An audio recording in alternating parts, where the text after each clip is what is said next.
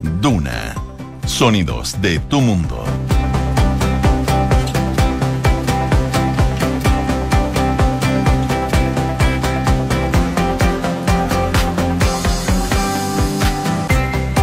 De la mañana con 29 minutos. Muy buenos días, ¿cómo están ustedes? Bienvenidos a una nueva edición de Antes que nada aquí en Radio Duna. Día jueves 31 de marzo, al fin el último día de marzo llegó. Ya mañana comienza un nuevo mes. 7,2 grados de temperatura aquí en la capital, cielos totalmente despejados y una máxima que podría llegar hoy día hasta los 29 grados, según lo que nos indica la Dirección Meteorológica de Chile. Si revisamos qué está ocurriendo en Viña del Mar y Valparaíso, donde nos pueden escuchar en el 104.1, en estos momentos 8 grados. La máxima va a llegar hasta los 19 con cielos totalmente despejados. Concepción, 5 grados, máxima de 19, cielos despejados también y viento de entre 25 a 40 kilómetros por hora, sobre todo durante el transcurso de la tarde. Y en Puerto Montt, donde nos pueden sintonizar en el 99.7, a esta hora 4 grados solamente. La máxima va a llegar hasta los 15 y se espera nubosidad parcial durante toda la jornada. Precipitaciones podrían volver el sábado y domingo, el sábado principalmente durante la mañana, según lo que nos indica la Dirección Meteorológica de Chile para las zonas donde nos escuchan a través del dial, pero ustedes por supuesto nos pueden escuchar a través de Chile y el mundo en duna.cl. Hacemos un resumen de las principales informaciones que están ocurriendo en Chile y el mundo en los titulares.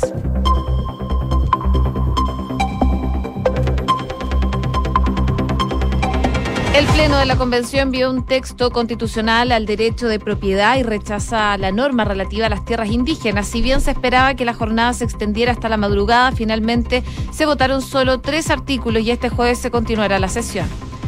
El presidente Gabriel Boric designó a los nuevos directores de servicio, que incluye por primera vez a un DC en el gobierno. Como el nuevo superintendente de salud fue nombrado Víctor Torres de la democracia cristiana, mientras que Luis Taller Correa, quien fue asesor de migraciones en la campaña del mandatario, quedó en la cabeza del Servicio Nacional de Migración. Máximo Pacheco volvió a Codelco después de 28 años como su presidente. La designación del ingeniero comercial por parte de Gabriel Boric fue mmm, acompañado de la nominación de dos directoras, Josefina Montenegro y Pamela Chávez. Luego de los incidentes que le impidieron ingresar a Cañete, el subsecretario Manuel Monsalve aseguró que es parte justamente de lo que hay que resolver. Pese a esto, la autoridad de Interior afirmó que no van a parar frente a los obstáculos y que desde el Ejecutivo serán perseverantes en lograr el diálogo. La defensa del ex general Ricardo Martínez le solicitó al Tribunal Constitucional revisar de manera urgente el recurso para detener el interrogatorio de la ministra Romy Radenford. El oficial retirado está citado para este viernes primero de abril en calidad de inculpado. Al menos 35 viviendas fueron consumidas por un incendio forestal en Valparaíso. El siniestro denominado El Obregón Bajo ha consumido 80 hectáreas de plantación en el sector Camino a las Docas, en Laguna Verde. Debido a su rápida propagación e intensidad, la UNEMI decretó alerta roja en la comuna de Valparaíso.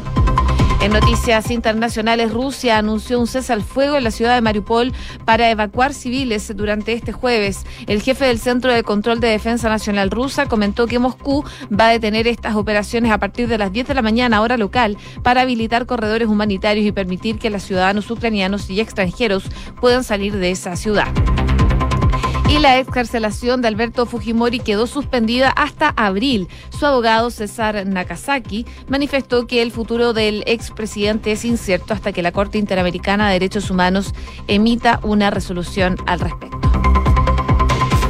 6 de la mañana con 33 minutos. Comenzamos la mañana informados en Antes que nada con Josefina Stavrakopoulos.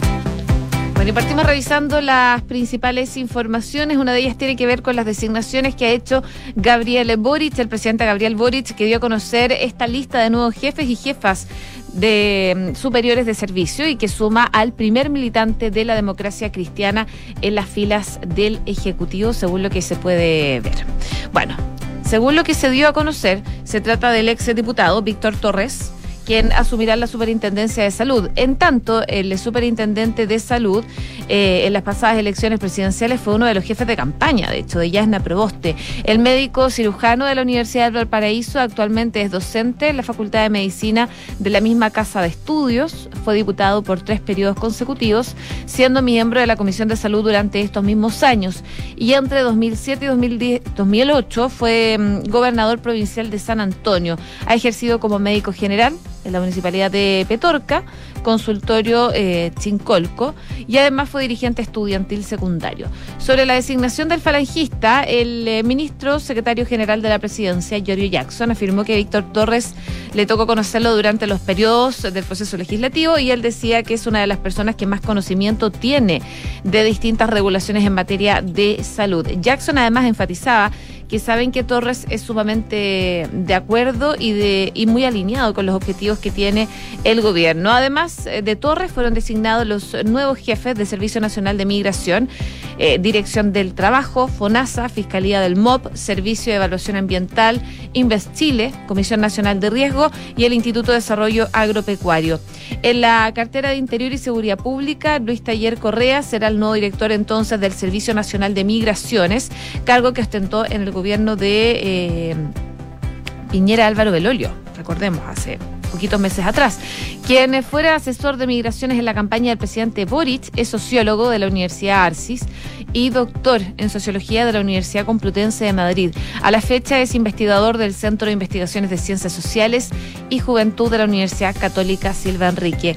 Entre los años 2014 y 2016 fue subdirector del Centro de Estudios de Desarrollo Regional y Políticas Públicas de, y de la revista Polis de la Universidad de Los Lagos.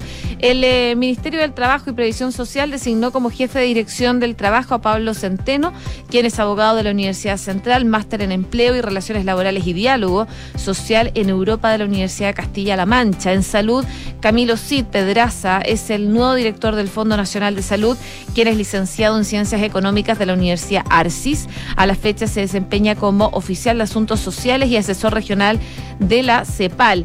En tanto, en la cartera de Obras Públicas fue nombrado como jefe el fiscal eh, de la Fiscalía del MOP, Eliana Muñoz. La abogada de la Chile tiene magíster en Derecho Internacional Privado de la American University y se ha desempeñado como directora de Asuntos Jurídicos. Y respecto al Ministerio de Medio Ambiente, fue nombrada la jefa de Servicio de Evaluación Ambiental, Valentina Durán. Así que son parte de las designaciones que se dieron el día de ayer, que se dieron a conocer en distintas instancias y que se destaca, por supuesto, el día de hoy la designación, como no, del primer demócrata cristiano en las filas del gobierno. Estamos hablando del ex diputado Víctor Torres, que fue nombrado como superintendente de salud.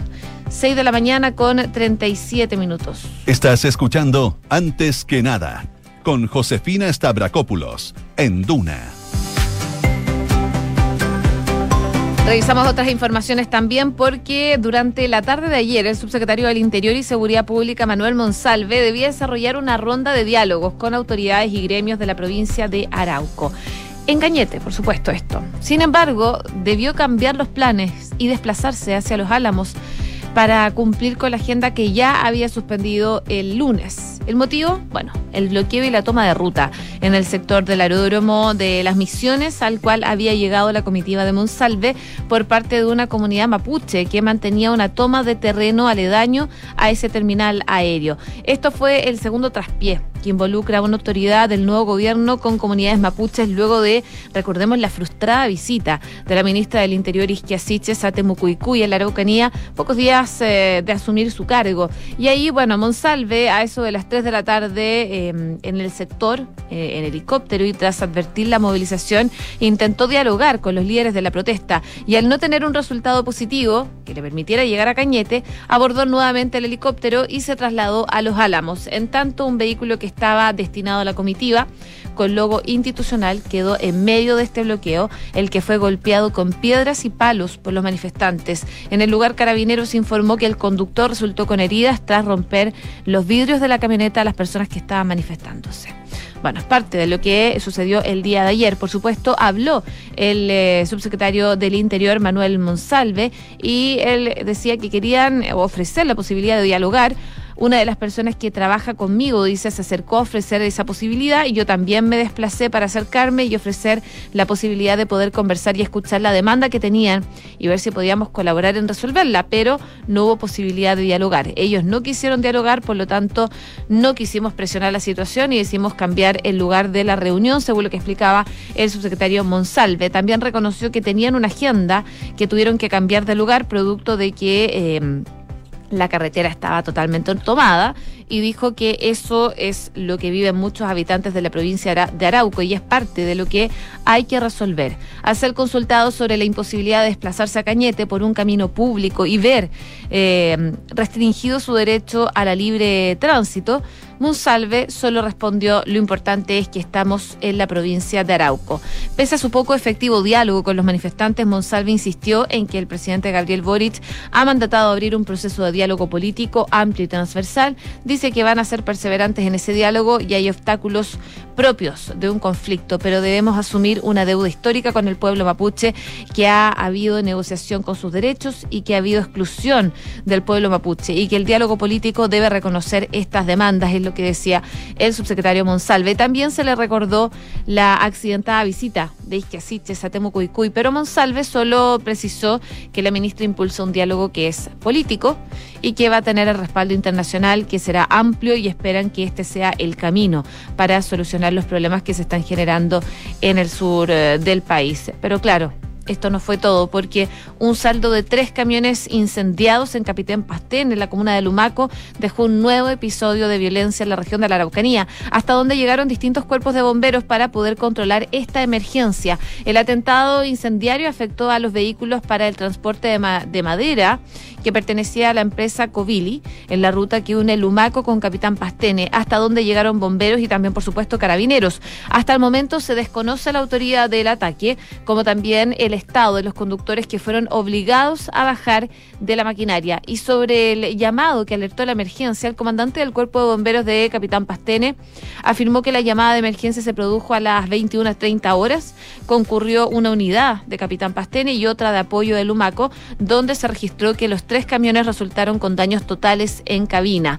Al respecto, el prefecto de Mayeco confirmó que el ataque incluyó la intimidación de los conductores, que al llegar al kilómetro 37 fueron abordados por siete sujetos encapuchados portando armas de fuego largas, quienes obligaron a los conductores a bajarse y posteriormente quemar estos tres camiones. También se encontraron en el lugar pancartas alusidas a la causa mapuche, según lo que afirmaban desde carabineros y según la disposición del Ministerio Público, será la Policía de Investigaciones la institución encargada de investigar este hecho que ocurrió durante la madrugada. Este ataque se da también, como les comentaba, luego de que el estado de excepción de la macrozona sur ya se terminara, que comprendía las regiones del Biobío y la Araucanía, terminó el pasado 26 de marzo como parte del compromiso que adquirió el presidente Gabriel Boric. Y durante esta jornada, eh, claro, el subsecretario del Interior sigue en la zona. Ayer, cuando intentaba llegar a la comuna de Cañete para sostener una serie de encuentros con autoridades, comunidades y gremios de la zona, lo recibieron con protestas y tuvo que suspender totalmente esa agenda. 6 de la mañana con 42 minutos. Escuchas antes que nada con Josefina Stavrakopoulos. Duna. Y para ayer estaba fijado la tabla del TC, del Tribunal Constitucional, revisar un recurso con el cual la defensa del excomandante en jefe del ejército, Ricardo Martínez, buscaba paralizar parcialmente la causa que lleva a la jueza Romy Radenford. Sin embargo, el requerimiento no alcanzó a ser analizado por el Tribunal Constitucional, hecho que motivó a la defensa del general en retiro, Juan Carlos Manríquez, que es el abogado defensor, a solicitar al organismo que se revise la solicitud con urgencia dentro de esta semana antes de que el general tenga que retirar ante la ministra en visita.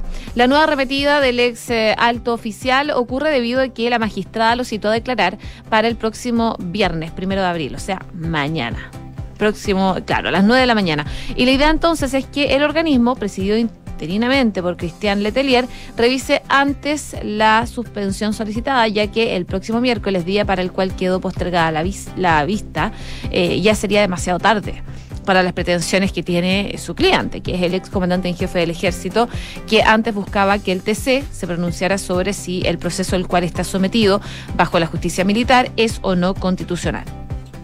Y bueno, en el documento se lee que se hace urgente el pronunciamiento del excelentísimo tribunal sobre la solicitada de suspensión que se ha presentado el día 29 de marzo, es lo que se lee en este escrito. El defensor explicó que la solicitud de revisión con urgencia del recurso ingresado en marzo lo que busca es aplicar lo que se denomina técnica principio precautorio para evitar efectos anticonstitutivos. El requerimiento de la defensa de Martínez ante el tribunal no tiene por objetivo, en todo caso, frenar la causa que se lleva en su contra, eh, que es la lista de pasajes, sino más bien el interrogatorio en sí. Lo único que están solicitando, dicen, es que sea más acotado y es que si el Tribunal Constitucional lo tiene a bien, antes de que se presente la declaración, se revise si constitucionalmente es admisible que lo haga sin su abogado, sin derecho a guardar silencio y sin poder controlar el interrogatorio, dice el eh, penalista. Recientemente y a través de un fallo unánime, la Corte Suprema revirtió la decisión de la Corte Marcial, quien había permitido que al general en retiro declarara en su casa. Sin embargo, con la decisión del máximo tribunal, Martínez va a tener que ir al despacho de la ministra Radenford sin su abogado además. Respecto a la disposición del ex general a declarar, su defensa adelantó que tiene que comparecer ante el tribunal efectivamente si esa es la decisión. Mientras no haya una decisión de otro tribunal, la obligación es a comparecer y así lo va a hacer. Cabe recordar que Martínez renunció a la comandancia en jefe del ejército cuando fue citado por Radenford la primera vez. Lo hizo para evitar, según comentan sus cercanos, el lodar el cargo que dejaría unos días después de la diligencia por la cual fue requerido en esa oportunidad. Tras dejar las filas del ejército, el ex alto oficial no se presentó a declarar ante la magistrada y presentó los recursos de amparo ante la Corte Marcial que luego resolvió favorablemente para la magistrada la propia Corte Suprema. 6 de la mañana con 46 minutos. Estás en Antes que nada con Josefina Stavrakopoulos. Duna 89.7. Y lamentablemente la Oficina Nacional de Emergencias del Ministerio del Interior decretó alerta roja para la comuna de Valparaíso por un incendio forestal que se encuentra activo en el sector Camino Viejo Las Docas, en la localidad de Laguna Verde, que ha dejado al menos 35 viviendas afectadas. Este siniestro, denominado Obregón Bajo, ha consumido 80 hectáreas de plantación de pino y presenta una alta propagación e intensidad, según el último reporte de la CONAF e información actualizada por bomberos. Además, la ONEMI ha reportado 35 viviendas con daño en evaluación. Sin embargo, funcionarios que continúan trabajando en el lugar de los hechos han informado de hasta 80 viviendas dañadas, lamentablemente. Debido a esta situación, la delegación eh, presidencial Regional de Valparaíso informó que la Escuela Básica Laguna Verde, ubicada en el sector de Otagui, em, está funcionando y estará funcionando como albergue para los damnificados por este incendio. Y en este sentido, desde la ONEMI se informó que se está gestionando la activación de un protocolo con Junaed para entregar raciones de alimento a 80 personas aproximadamente. En relación a los antecedentes del incendio y su rápida propagación, la ONEMI ya activó esta mensajería SAE para los habitantes de la zona, donde se solicitó que evacúen sectores de Camino Antiguo Las Docas y Quintay 2. Debido a la creciente expansión del incendio forestal, la ONEMI también llamó a evacuar los sectores El Popeye, y el tobogán en la comuna de Valparaíso. Y ya cerca de la medianoche, el director de la CONAF de Valparaíso entregó antecedentes sobre este siniestro. Dice que es un incendio que, dadas las características topográficas y de viento, se mantiene activo con proyección hacia el norte. Es un incendio de mucho riesgo. Bomberos y las brigadas nocturnas de CONAF están apostadas en ese sector. Y con la declaración de esta alerta se movilizarán todos los recursos necesarios y disponibles en apoyo adicional a, a lo ya desplegado por CONAF bomberos y el Sistema Nacional de Prevención y Respuesta de Desastres. La CONAF indicó que en el lugar trabajan 12 brigadas, 5 camiones aljibes, una máquina pesada, 3 aviones, 3 helicópteros, además, por supuesto, de bomberos y del equipo comunal de emergencia civil. El incendio eh, aún continúa en desarrollo y los equipos siguen trabajando en el lugar. Y además Bomberos de Chile informó que se han unido 47 unidades de Valparaíso, de Quilpué, de Limache, Villa Alemana, Olmué y también de Viña del Mar. 6 de la mañana con 48 minutos. Estás escuchando Antes que nada con Josefina Stavrakopoulos en Duna. Y en noticias internacionales, Rusia anunció un alto al fuego a la asediada ciudad ucraniana de Mariupol para evacuar a civiles a través de corredores humanitarios a partir de las 10 de la mañana, hora local de hoy día.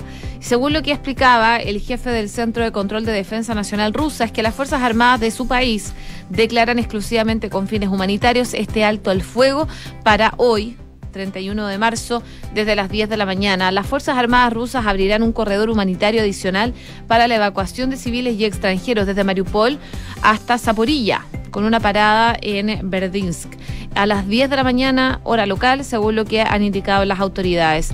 También han precisado que la carretera que conecta estas ciudades es regularmente objeto de fuego por parte de militares ucranianos y batallones nacionales y asegura que las Fuerzas Armadas rusas abren todos los días entre 8 y 7 de la tarde, hora de Moscú, un corredor humanitario en dirección al sureste desde las aguas territoriales de Ucrania, que tiene 80 millas náuticas de largo y 3 de ancho.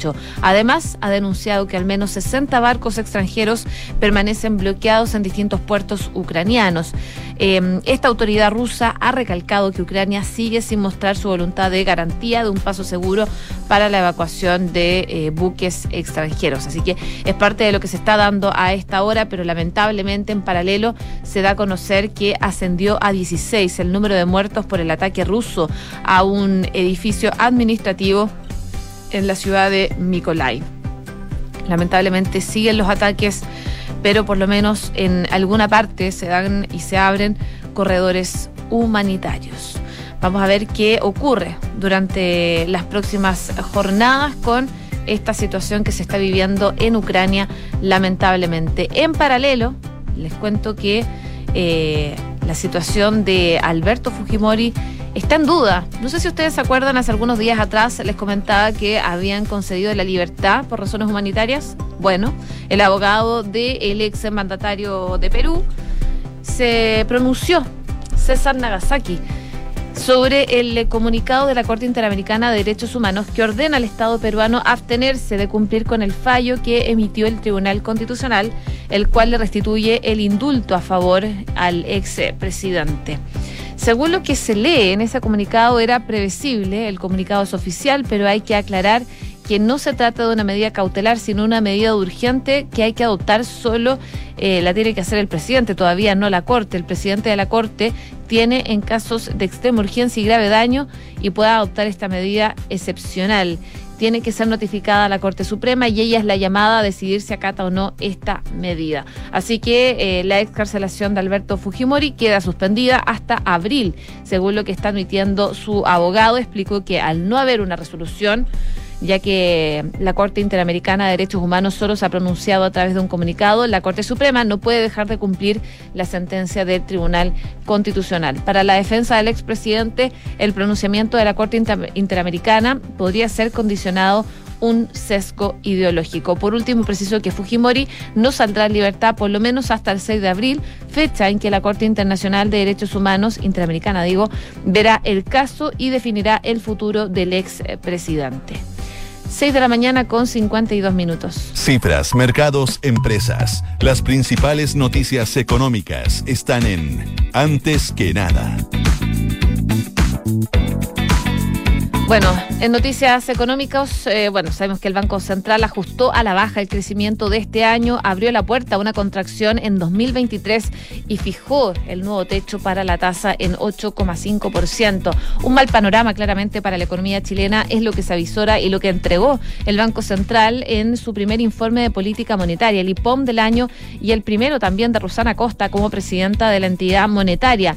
El Instituto Emisor proyectó un menor crecimiento de la economía para este y el próximo año.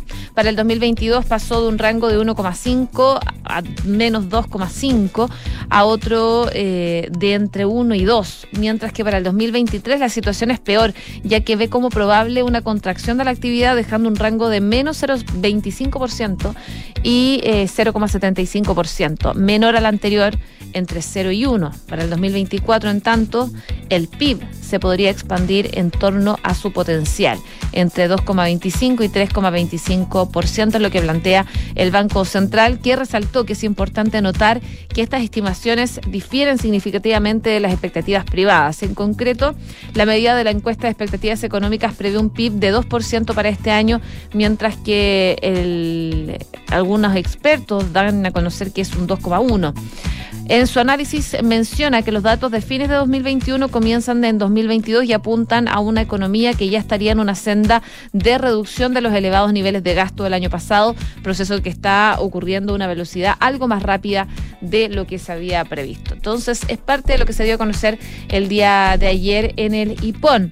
Pero no solo eso, el Banco Central ha tenido jornadas bastante movidas poco más de una hora y 40 minutos dura el, el debut, digo, de Rosana Costa como nueva presidenta del Banco Central ante la Comisión de Hacienda del Senado, donde tuvo que llegar el día de ayer. En la instancia, eh, liderada por Juan Antonio Coloma de la UDI, Costa entregó una serie de mensajes relativos a la prudencia en términos de políticas públicas, pero también a la conducción con bordes que debe tener el proceso constituyente.